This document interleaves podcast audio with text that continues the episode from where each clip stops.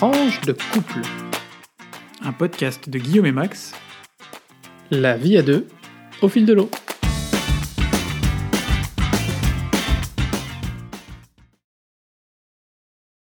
Bonjour, bonsoir et bienvenue pour ce sixième épisode de notre podcast Tranche de couple. Aujourd'hui, nous allons parler des goûts et des couleurs. Mais avant ça, on voulait vous dire, au cas où vous n'alliez pas jusqu'à la fin du podcast, vous êtes de plus en plus nombreux à nous écouter. Alors merci beaucoup, beaucoup du fond du cœur. N'hésitez pas, si ça vous plaît, à faire passer le message. Si ça ne vous plaît pas, à nous faire passer aussi des messages via Beuglante ou tout autre tout moyen, ou de nous faire des propositions de rubriques, des propositions de thématiques. Bref, on est très ouvert et on attend vos conseils et suggestions. Et bien sûr, n'hésitez pas à nous mettre un petit commentaire et une note sur iTunes. Ça nous permettra de gagner en visibilité. Et alors, retweeter sur Twitter, retweeter, retweeter, retweeter, ça fera plaisir à Max. Bah écoute, euh, effectivement, on a un compte Twitter euh, tranche euh, de couple qui est assez actif. En tout cas, on essaye. Et pour nous, c'est aussi un moyen sympa d'interagir avec nos auditeurs, même si je veux dire que pour l'instant, on vous attend, on attend vos commentaires. Cette semaine, l'actu, Guillaume, tu voulais parler des manifs euh, à Hong Kong? Mais oui, je voulais revenir sur ces manifestations euh, qui ont lieu à Hong Kong. Elles ont lieu depuis maintenant euh, pas, mal de, pas mal de temps. Euh, elles ont commencé au fait au mois de juin, à la faveur d'une euh, d'une loi, enfin d'un projet de loi qui ont été gelés euh, par la suite, qui visait à, intégrer davantage Hong Kong en Chine. Pour faire court, Hong Kong est une ancienne colonie britannique qui est conservée après euh, la rétrocession à la Chine en 1997 un statut spécial euh, qui permet à sa population de jouir de beaucoup plus de liberté que le reste euh, de la Chine continentale. Et donc, euh, ces lois en juin étaient le premier, la première étape, selon les manifestants, pour vers une intégration et donc moins de liberté pour les habitants de Hong Kong. Les lois ont été retirées en question, ont été gelées par la suite, puis retirées au mois de septembre.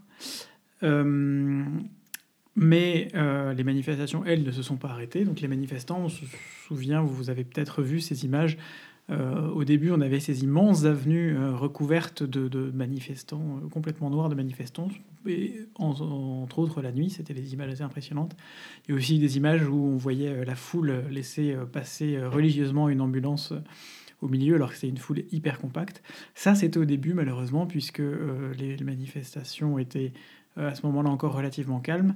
Là, on est dans un moment où euh, on est dans une, un mouvement qui devient un peu plus radical. Euh, il y a une grande partie des manifestants qui considèrent que euh, ce qui a été fait euh, jusqu'à maintenant euh, pour préserver le statut de Hong Kong n'est pas suffisant et surtout et donc que la- la- le statut de, de la colonie et leur statut des habitants est en danger.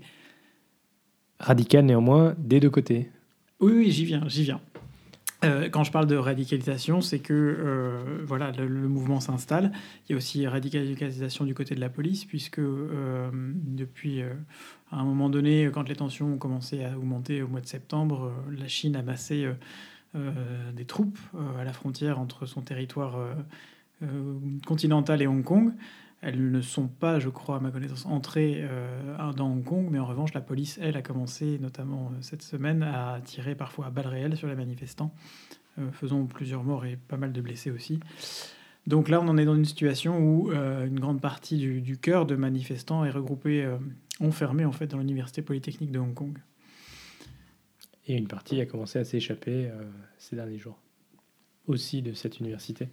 Mais Voilà. C'est là aussi tout où cas, on ça peut- nous... Oui, vas-y. Pardon, c'est là aussi où on peut voir euh, euh, finalement que euh, les moyens technologiques peuvent être utilisés pour assurer la surveillance de masse de dissidents politiques, euh, puisque euh, les autorités chinoises et, euh, et les autorités de Hong Kong utilisent en fait des, des systèmes pour reconnaître les visages des, des manifestants, et, en- et ainsi pouvoir euh, savoir qui, euh, qui, qui manifeste et désobéit. Et après, il faut savoir que Hong Kong a une tradition euh, des manifestations aussi, et des, euh, des grosses manifestations depuis, euh, depuis pas, mal, euh, pas mal de temps, euh, tout au long du XXe siècle et du début du XXIe siècle, sur pas mal de sujets. une des plus importantes, notamment était en 1966, quand les, une des compagnies de ferry de Hong Kong avait décidé d'augmenter les tarifs de ses billets. Ça me rappelle un peu un sujet dont on a parlé il y a quelques semaines sur les manifestations en Amérique du Sud, qui était aussi lié à une augmentation des, de billets, de, de, de services publics, des tarifs des services publics. Ok, cette semaine aussi, c'était euh, la fin des auditions euh, de la nouvelle euh, commission, des trois derniers commissaires, qui ont été validés. On a un commissaire, on a un commissaire, on a, on a, on a un commissaire. Qui s'est plutôt pas mal débrouillé lors de son audition, donc Thierry Breton. et après une petite séance de rattrapage par question écrite. Ça ne veut pas dire qu'il avait moins de casseroles. Hein. après une petite séance de rattrapage par question écrite, le candidat euh, commissaire euh, hongrois a été également validé. Donc la prochaine étape, c'est le vote par le Parlement européen en session plénière à Strasbourg le 27 euh, novembre à 12h. Et ensuite, je crois qu'il doit y avoir un, vote de validation par les États membres, par le Conseil. Euh, voilà, donc euh, tout sera euh, en, normalement sur les rails pour une prise de fonction de la nouvelle commission le 1er décembre. voilà. Et cette semaine, j'avais aussi un coup de gueule, coup de gueule concernant les agressions homophobes qui continuent à avoir lieu de manière totalement récurrente en France. et cette semaine, c'est un homme de 63 ans qui a été agressé. Euh, voilà, donc euh, on a quand même une augmentation, euh, d'après les chiffres de France Info, de 66% des, des, agressions homophobes en France en 2018. Donc c'est quand même très inquiétant et voilà, sans nul doute que le contexte passé a aussi un peu libéré ce genre de et le contexte actuel, mais il faut qu'on se souvienne qu'on a tous une, un rôle à jouer aussi dans, dans le, voilà, dénoncer ces agressions homophobes et puis euh, peut-être éduquer euh, à la base aussi les enfants, nos enfants, vos enfants. Euh, pour, ça vaut pour les agressions homophobes, mais pour tout type d'agression en règle générale. Et voilà, et aussi donc de la visibilité pour montrer, pour banaliser aussi ben, mm. l'homosexualité dans la sphère publique. et je suis d'ailleurs très content parce que cette semaine, il y a aussi eu euh, donc sur euh, La France a un incroyable talent, un duo de danseurs, euh, Guillaume et Arthur, je crois, qui ont fait une danse contre l'homophobie qui a été saluée parce que c'était vraiment beau et touchant par le public avec une standing ovation. et donc voilà, ça fait partie de, la visibilité et, de montrer la beauté de toutes les formes d'amour. Ouais, et by the way, mesdames, il y a aussi l'acteur de Sense8, euh, Brian G. Smith, qui a fait son coming out cette semaine. Voilà, désolé, encore un que malheureusement, vous n'aurez pas. Je me disais bien pourquoi tu disais aux dames? Donc, parapluie noir, de parapluie noir en carton rouge, euh, on va passer à la rubrique suivante.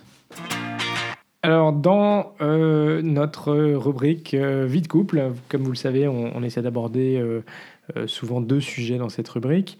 Euh, le premier sujet qu'on voulait aborder, donc qui est plutôt euh, fun, euh, c'est les jeux de société. Le deuxième est fun aussi, mais vous allez voir. Donc les jeux de société, en fait, c'est une passion qu'on a développée en rassemble. Mmh. et c'est vrai que hum, j'ai l'impression que ces dernières années, le, jeu de société, c'est quelque chose qui est, qui est revenu un peu en force.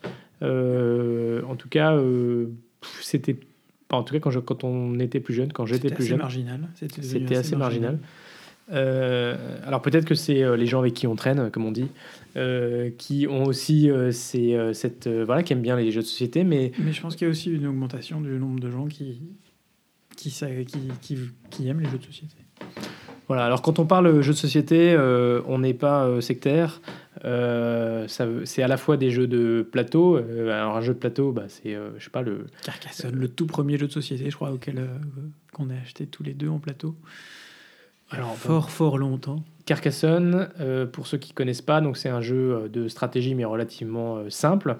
Un peu Age of Empire mais dans un jeu de société. Voilà, qui se complexifie au fur et à mesure des extensions, parce que ça aussi, les extensions, c'est une mécanique des jeux de société qui permet de, en fait, de donner une nouvelle vie au jeu en les complexifiant, en rajoutant des données, euh, et du coup de découvrir aussi un, plaisir à, avancer euh, avec des nouveaux paramètres dans le jeu. Euh, donc Carcassonne, bah, comme son nom l'indique, on construit au temps du Moyen Âge des forts et des routes qui, qui relient en fait ces différents châteaux forts. Et tout ça avec des meeples, qui sont des petits personnages en bois de toutes les couleurs. Donc il y a des noirs, des bleus, des roses, des jaunes, des rouges, des verts, euh, je sais pas ce que j'ai oublié, mais euh, voilà, c'est ces petits personnages qui font vivre un, peu la stratégie euh, sur le plateau.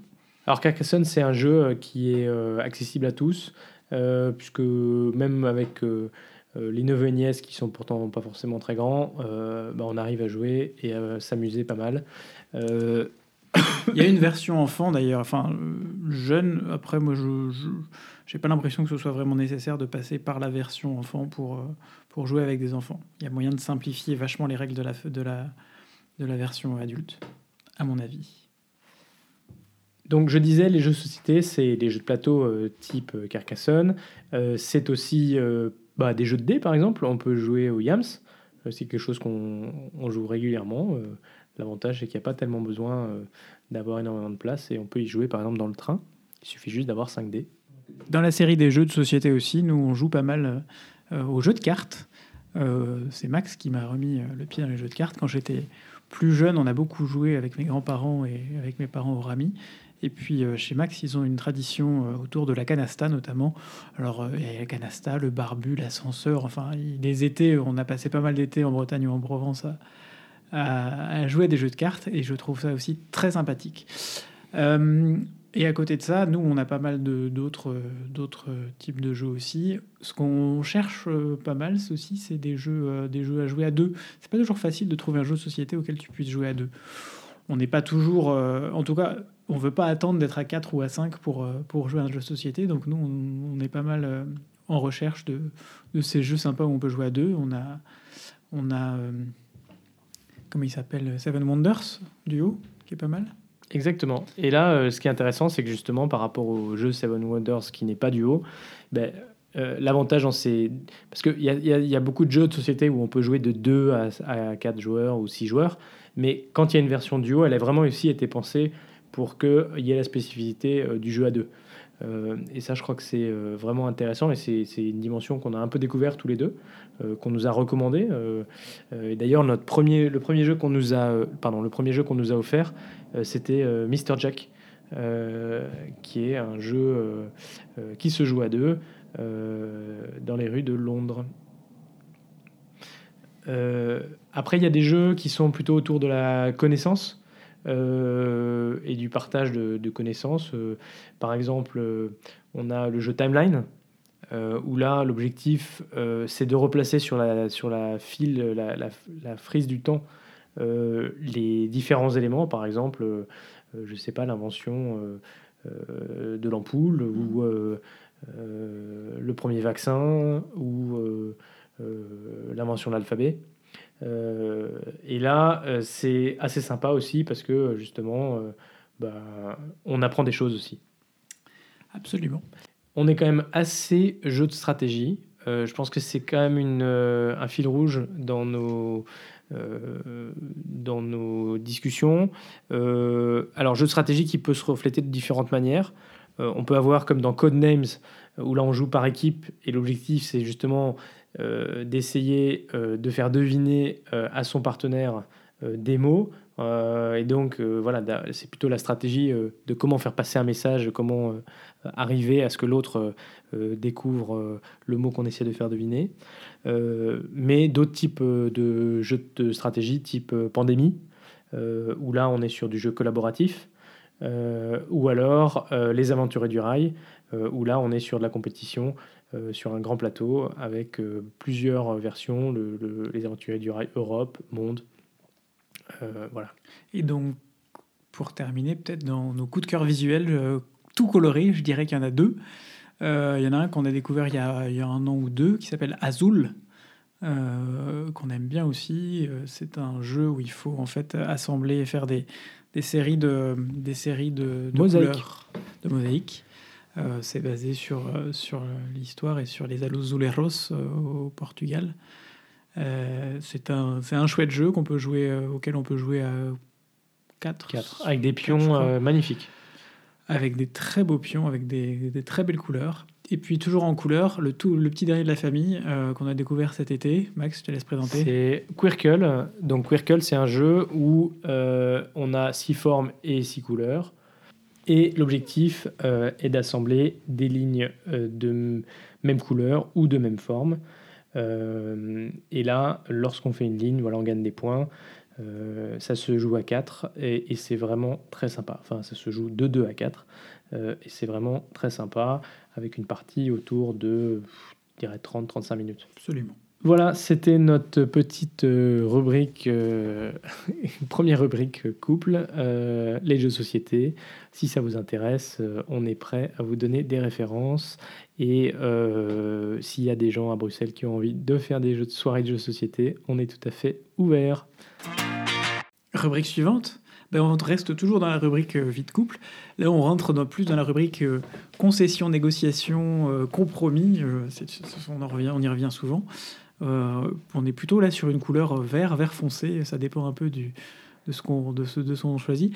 Mais on a eu, euh, on a ouvert, nous, nous sommes autorisés à, ouvrir la discussion euh, pour ce Noël, de savoir si on faisait un sapin de Noël ou pas compte tenu de tout ce qui est se cache derrière en fait le, le banal banal sapin de Noël, l'empreinte écologique, euh, l'empreinte carbone plus largement, euh, la symbolique du sapin parce que moi j'avoue que pour moi on a alors pendant quand j'étais petit ça faisait je pense que pour pas mal de comme pour pas mal de gens ça fait c'est, le sapin fait partie de Noël.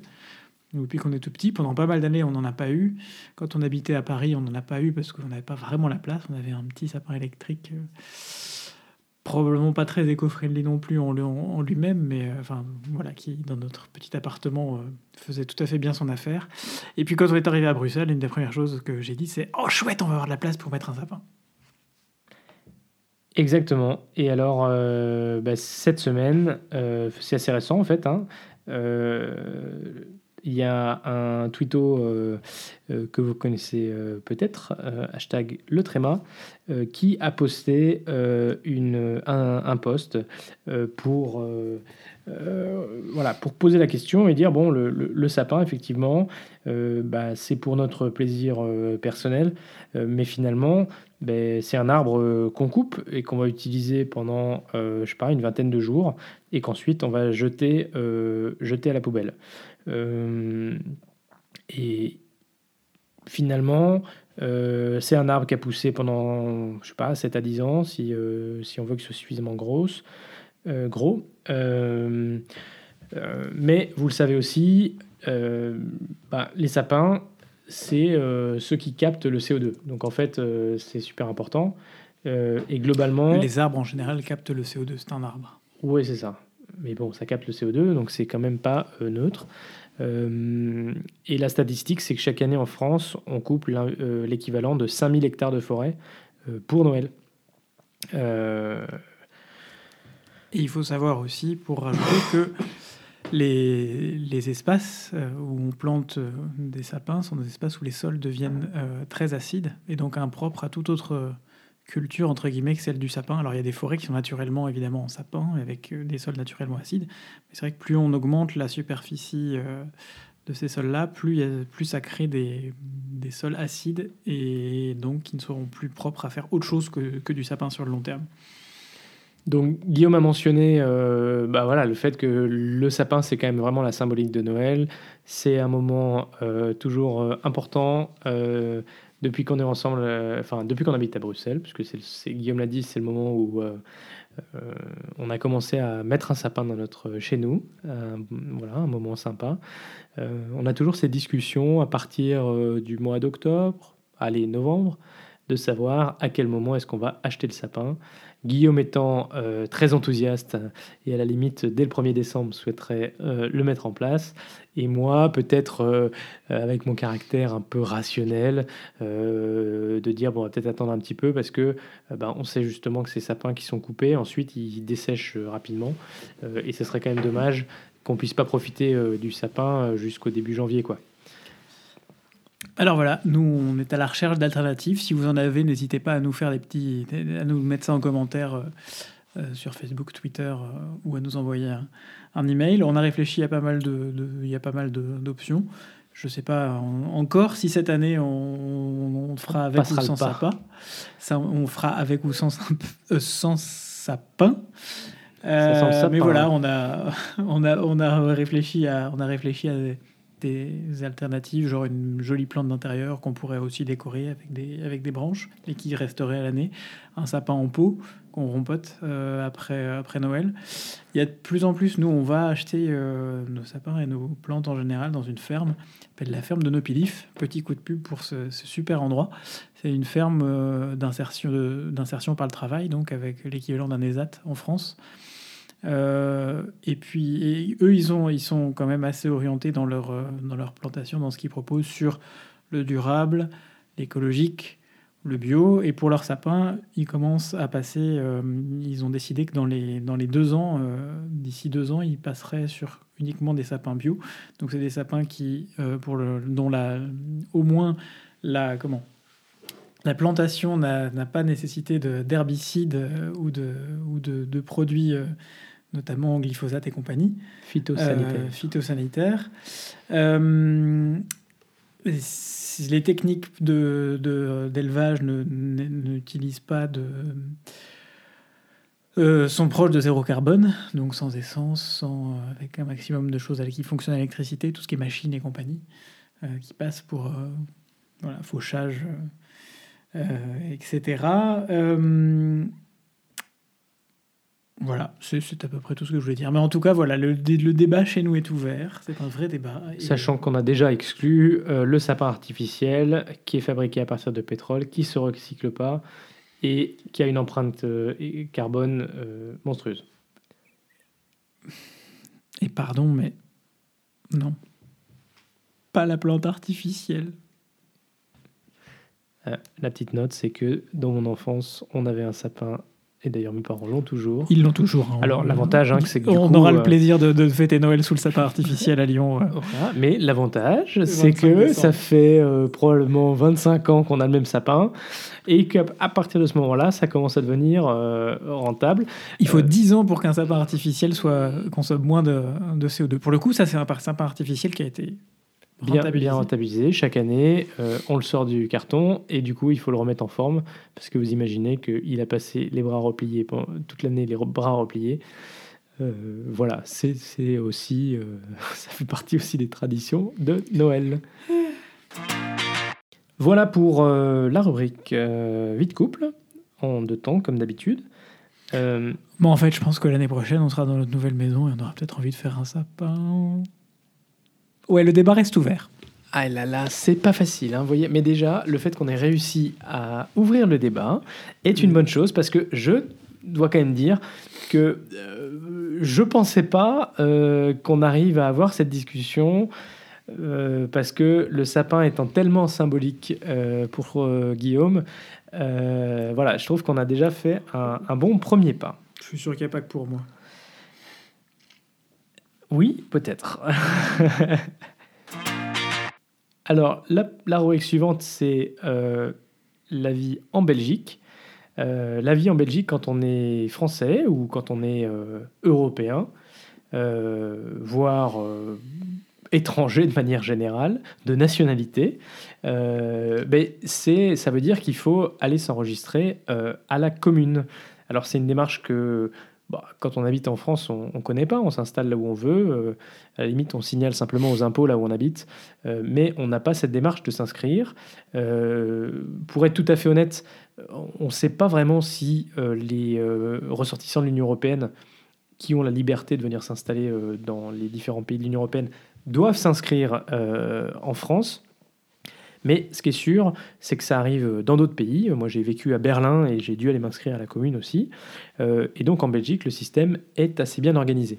En fait, dans chacune des euh, communes, il y a un bureau des étrangers. Euh, et donc, c'est ce bureau-là qui traitera avec tous les étrangers qui résident sur le territoire de la commune.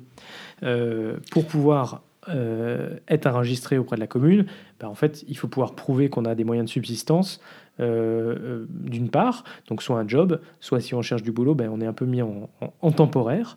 Euh, et on doit aussi prouver qu'on habite là où on habite. Et alors là, les Belges, ils ont la parade, c'est-à-dire que en fait, ils ont. C'est pas juste une déclaration. C'est pas juste une déclaration, mais ils viennent vérifier, d'une part, que le nom est sur la sonnette, et ils viennent sonner à la porte pour vérifier que vous habitez bien là. Donc ça, c'est quand même aussi intéressant. Voilà, comme système. Et en fonction des communes où vous habitez, vous avez plus ou moins de chance euh, sur la longueur des procédures. Euh, pour les services étrangers, il y a certaines communes qui ont des plutôt, euh, des plutôt bonnes, bonnes des bons retours, notamment la nôtre, on a un peu de chance là-dessus. Et puis il y en a d'autres comme Mille Bruxelles, le Pentagone, le, centre même de la commune de Bruxelles elle-même, où là c'est souvent considéré comme un peu l'enfer de devoir aller à la commune. Voilà. Et donc, quand vous êtes enregistré, vous avez le droit à une magnifique euh, carte euh, de résident euh, non belge. mais cette carte, en fait, comme finalement comme la carte d'identité bah des, Belges, de nationalité belge, vous permet de réaliser un certain nombre de démarches notamment euh, fiscale, euh, et rend, bien des services. Et attention, par contre, tu dis carte comme les cartes d'identité belges, sauf que ce n'est pas une carte d'identité. J'ai fait le test aussi en prenant l'avion il y a quelques, temps. J'avais, j'ai toujours ma carte d'identité française sur moi, donc ça n'a pas posé de problème. Mais la carte qu'il donne aux non-belges, aux résidents en Belgique, mais non-belges, c'est une e-carte, une carte d'étranger qui n'a pas la même valeur qu'une carte d'identité. Donc ça passe quand vous la montrez juste euh, à l'hôtesse euh, pour monter dans l'avion. J'ai jamais eu de problème pour ça. Par contre, quand vous passez un contrôle Schengen ou quelque chose comme ça à la douane et qui scanne la carte d'identité pour de vrai, qui, scanne la carte pour de vrai, là, ce n'est pas une carte d'identité, donc ils ont besoin d'autre chose. Exactement. Bah, c'est normal puisque la Belgique ne peut pas attester euh, de ton identité, enfin de ta nationalité, avec cette carte qui, atteste simplement que tu résides bien en Belgique. voilà. Et donc, finalement, on peut remplir un certain nombre de démarches auprès de la commune euh, en Belgique, là où on réside, mais euh, naturellement, euh, lorsqu'on vit à l'étranger, bah, y compris dans l'Union européenne, on découvre aussi les joies du consulat, où on peut réaliser euh, les démarches euh, voilà, de la comment dire de l'état civil, l'inscription pour aller voter et tout ça. Renouvellement de passeport, carte d'identité, exactement en tout, genre. Donc vous imaginez bien que en cinq ans, on a déjà eu affaire à plusieurs reprises avec avec le consulat, y compris d'ailleurs pour donner un coup de main pour l'organisation des élections présidentielles et législatives. Nous avons été assesseurs deux fois, trois fois, je sais plus. En Belgique exactement, euh, pour euh, soutenir le devoir euh, civique. Hein, et également, du coup, ben voilà, si vous souhaitez vous marier, vous pouvez vous marier au consulat. Et d'ailleurs, c'est là où on s'est marié, au consulat de France, en Belgique. Voilà. Et puisqu'on parle d'élection, et ben sachez que en Belgique, si vous êtes inscrit sur, pour voter comme citoyen européen auprès de la commune euh, pour voter aux élections euh, municipales, eh bien, sachez que le vote est obligatoire, comme pour tous les Belges. Alors, cette semaine, euh, dans notre rubrique immobilier, c'est couleur hors note couleur. On va eh parler une grande de question. Nos grands, de nos, grands débats du moment sur qu'est-ce qu'on fait dans l'appartement. On a prévu de faire, dans la maison, pardon, on a prévu de faire, je sais pas, je me suis pas encore mis ça en tête. Euh, on a prévu de refaire ou de, faire faire ou de refaire nous-mêmes un peu de peinture un peu partout, euh, plus en plusieurs étapes. Euh, mais là se pose la grande question est-ce qu'on peint tout en blanc comme dans l'appartement où on est actuellement et si on était avant ça permet de faire ressortir ce qu'il y a au mur, mais bon, c'est un peu impersonnel. Ou est-ce qu'on fait des murs, trois murs blancs, un mur en couleur, par exemple? Actuellement, il faut savoir que dans cette maison, il y a des. C'est très, très, c'est très chouette. C'est fait avec beaucoup de goût. Il y a des murs peint de couleur vive. la salle à manger est en jaune, le salon est en vert, ou dans les tons de vert en tout cas. Nous, on passera sur quelque chose probablement d'un petit peu moins flashy. Mais on aime bien le concept et l'idée qu'il y ait quand même un peu de couleur. Donc voilà, on réfléchit en ce moment pas mal à ça. On a des avis, euh, des avis euh, divergents qui nous, qui nous parviennent, n'est-ce pas? Jusqu'à maintenant, on était sur ce, mur de couleurs qui, qui, qui, qui, était à la mode. Il paraît que maintenant, c'est vraiment le blanc qui est à la mode. Ah, ou euh, les, les comment? Ou les murs tout en couleur, c'est ça? Non. ah non, ou, le, les papiers peints. Papier peint. Voilà, parce qu'il paraît que le papier peint est revenu à la mode. Mais alors Max ne voulant pas entendre parler de papier peint, Ouais, non, c'est pas trop mon truc le papier peint, je dois dire. Mais il y a papier peint et papier peint, ils en font des très beaux aujourd'hui, des imitations années 70, très chouette. Magnifique, vraiment, j'ai vraiment envie de me retrouver dans les années 70. Vous avez vu comme je vends mon truc, je suis trop fort. et alors, euh, en fait, il faut dire pourquoi je suis pas trop papier peint, d'une part, parce que c'est vrai qu'en général, ça fait quand même un peu euh, vieillot, et puis, euh, parce que quand tu te retrouves à devoir enlever du papier peint, eh ben c'est quand même la galère. Euh, je pense que nombre d'entre vous, euh, peut-être, ont, eu cette expérience. Alors, il paraît que maintenant, euh, ils font même du papier peint qui se met dans les appartements que tu loues et qui se décolle du coup très facilement. Mais alors, à mon avis, ça doit être un peu le bazar, parce que si ça commence à se décoller alors qu'en fait, bah, tu habites toujours là, c'est un peu la loose. Voilà, alors du coup, bah, on sollicite aussi vos avis, vos conseils. Après, les goûts, les couleurs, on sait que c'est euh, toujours euh, euh, à chacun de voir, mais pourquoi pas, donnez-nous votre avis. Est-ce qu'on fait un mur de couleur et le reste en blanc? Est-ce qu'on fait tout en blanc? Certains nous disent d'ailleurs faites en blanc et puis vous verrez et vous prenez un peu le temps. D'autres nous disent bah, prenez le temps et puis vous ferez la, peinture plus tard. voilà, c'est c'est un petit peu dans l'état de nos réflexions pour le moment s'agissant de notre future maison. Et by the way, on, vous rassure, on a trouvé un crédit immobilier. Donc ça, c'est chouette. C'était juste pour fermer la parenthèse.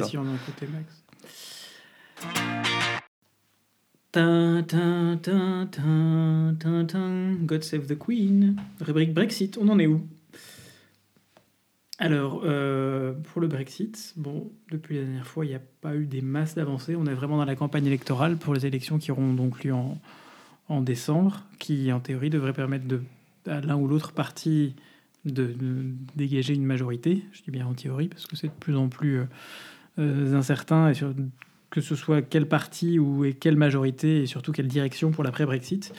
Euh, il y a quelques voix qui s'élèvent depuis quelques semaines sur, pour dire que, notamment parmi les, les hauts fonctionnaires de l'Union européenne, pour dire que on envisagerait un non-Brexit du Royaume-Uni comme une, option désormais à Bruxelles, ce qui n'était pas le cas euh, vraiment jusqu'à maintenant.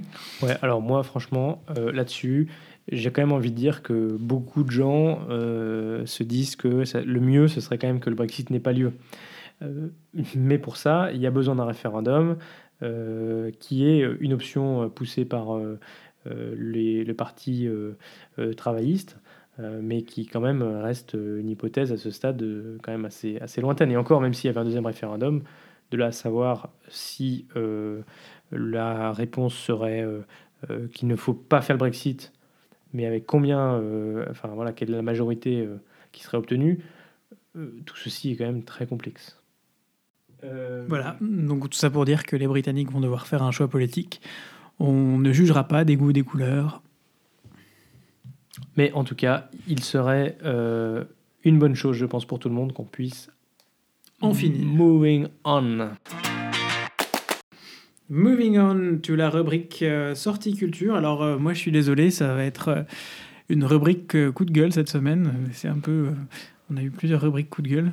ce sera une rubrique coup de gueule en jaune. le jaune, c'est une couleur que vous aurez peut-être vu passer sur Facebook. Alors, moins en France qu'en Belgique très probablement, puisque euh, c'est une, une histoire, une triste histoire, une histoire euh, plutôt belge, voire même euh, carrément communautaire, puisque la, le gouvernement flamand, le gouvernement de la communauté flamande, a décidé de couper les subsides aux entreprises, aux institutions et aux institutions aux organisations culturelles en général de près de 60%. Et donc vous avez cette, la possibilité sur Facebook de mettre cette cette image euh, qui cache en jaune, qui est l'une des deux couleurs de la Flandre avec, euh, avec le noir, qui cache donc en jaune votre euh, profil, 60% de votre profil Facebook. Alors, Il faut savoir que la Belgique a déjà subi oui, une forme de, traumatisme en matière de, de coupe culturelle. C'est quelque chose qu'on n'a pas encore connu de façon aussi laminante au niveau national en France. Au niveau régional, il y a eu des coupes beaucoup plus importantes que ça, parfois égales à 100%, mais, mais pas au niveau national. Là, on parle quand même de, de, grosses, de, grosses coupes par rapport au, budget en lui-même. Et en 2014, c'est le gouvernement fédéral qui avait coupé également de près de 60% les subsides culturels. Pas mal d'institutions avaient protesté, avaient été touchées à ce moment-là. Ça a réduit une grande partie des institutions culturelles fédérales à, réduire la voilure de leur production, notamment la monnaie, notamment Beaux-Arts, notamment l'Orchestre national. C'est à ce moment-là aussi qu'on avait parlé d'une fusion entre euh, l'Orchestre national de Belgique et l'Orchestre symphonique de la, de la monnaie. C'est quelque chose qui n'est toujours pas digéré euh, au sein de ces deux institutions, et donc c'est toujours des, des choses euh, qui sont voilà qui, rapportent des choses qui, qui sont compliquées et qui sont compliquées à vivre pour les gens qui travaillent dans ces institutions. Et donc là, on pense à toutes les institutions néerlandophones qui vont subir les mêmes coupes je pense qu'il y a d'autres moyens euh, pour moi d'inciter les entreprises à diversifier leur, d'inciter les, institutions et les, associations, les organisations culturelles à diversifier leurs revenus, euh, notamment via le, mécénat privé, notamment euh, via la collaboration de, voilà d'autres entreprises, que ce soit en mécénat d'entreprise ou mécénat de particulier. Il y a une tout quoi une mesure à avoir et 60% de coupes on n'est plus dans la mesure, on est vraiment dans, le, dans la tranchée. Merci Guillaume pour euh, ces coups de gueule. Euh, je crois que c'est aussi euh, important de faire un petit point sur, voilà, sur cette situation et l'importance du soutien à la culture. Dans la rubrique geek et tech cette semaine, je voulais qu'on parle d'un scandale qui n'a pas fait tant de bruit que ça, euh, et j'en suis assez étonné. Euh, tu as mentionné Facebook, ben voilà, ça concerne Facebook. Petit logo bleu, le petit F bleu. Et euh, ça concerne en fait ben voilà, ceux qui ont un smartphone.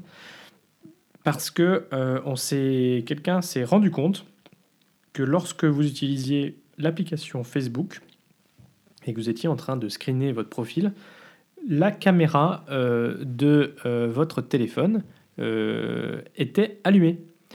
Euh, et donc, euh, que, en gros, il pouvait voir où est-ce que, enfin, est-ce que vous étiez. Quoi. Donc, il y a un vrai, un vrai souci de, de données de votre vie privée. et je n'ai pas vu que Facebook se soit exprimé sur le sujet. donc c'est un souci qui a été constaté sur des iPhones. Et visiblement, euh, ceux qui ont fait euh, l'étude n'ont pas euh, pu reproduire ce souci sur des téléphones qui tournent sous Android. mais bon. alors, visiblement, Facebook a quand même confirmé qu'il y avait un bug, qu'ils avaient de manière inadvertante un bug dans leur application qui permettait en gros euh, euh, d'utiliser la caméra du téléphone. Wesh, wesh, un bug. Euh, donc voilà, alors tout ça, pose la question, c'est-à-dire qu'une fois que vous avez donné, donné l'autorisation à une application d'accéder à la caméra de votre smartphone, en fait, vous ne contrôlez pas vraiment euh, ce que l'application fait de cette autorisation. Euh, donc bien sûr, ici on parle de Facebook, mais, euh, je pense que cette problématique se retrouve sur un certain nombre d'applications. alors je ne sais pas vous ce que vous avez fait, mais moi sur mon iPad et sur mon ordinateur portable, j'ai un petit cache qui fait que ma webcam est voilà, physiquement fermée. tout le temps sauf quand j'utilise. Euh, le problème, c'est que euh, je ne me vois pas encore mettre un cache sur euh, mon smartphone, à la fois sur la caméra selfie et sur la caméra de derrière. mais en tout cas, je crois que c'est quand même une vraie question pour voilà, la protection de notre vie privée. certains diront bon, on n'a rien à cacher. Enfin, néanmoins, je n'ai pas non plus envie que des entreprises puissent utiliser les, données de, mon environnement lorsque j'utilise leurs produits. Et puisqu'on est dans la rubrique technologie, petit conseil à tous ceux qui utilisent WhatsApp au quotidien, mettez à jour votre application. Mettez à jour votre application WhatsApp euh, parce que euh, si vous avez une version euh, trop ancienne, vous aurez, il y a un bug qui fait que si quelqu'un essaye de vous appeler, vous n'avez même pas besoin de décrocher, il peut ensuite accéder à votre téléphone et en prendre le contrôle. Donc si vous n'avez pas fait une mise à jour récente de votre WhatsApp, faites vite la mise à jour. Voilà, c'était les conseils, les conseils euh, de Max, Voilà, bah, je crois qu'on a terminé pour euh, aujourd'hui ce nouvel épisode, ce nouveau podcast. Euh, on espère que ce qu'on aura dit vous aura plu, que vous aurez trouvé des choses à ramener ou, ou, que vous aurez appris des choses et que ça vous aura donné envie au choix de jouer aux sociétés, d'acheter ou de ne pas acheter de sapin de Noël, de colorer vos murs en blanc ou en couleur. Euh, Peut-être que la réflexion sur le sapin de Noël, d'ailleurs, aura ouvert la réflexion chez vous de savoir si vous, euh, vous avez. Euh, Mais je maintiens ce qu'on disait tout à l'heure. Si jamais vous avez des alternatives crédibles à proposer, on est vraiment preneur. Merci en tout cas de nous suivre régulièrement et de plus en plus nombreux. Merci de nous avoir rejoints si c'est le cas. Et merci bien sûr de nous avoir écoutés jusqu'au bout. si cet épisode vous a plu, n'hésitez pas à en parler autour de vous, à le diffuser sans limite sur les réseaux sociaux. Le podcast est désormais euh, accessible sur iTunes, Spotify et Podbean et on en fait la pub sur notre Twitter tranche de le chiffre couple au singulier. Euh, et vous pouvez bien sûr utiliser euh, Twitter ou notre adresse email tranche de couple gmail.com pour nous envoyer des mots d'amour, des commentaires, des idées, des remarques, des beuglantes. Bonne continuation à toutes et à tous et à très vite pour de nouvelles tranches vitaminées.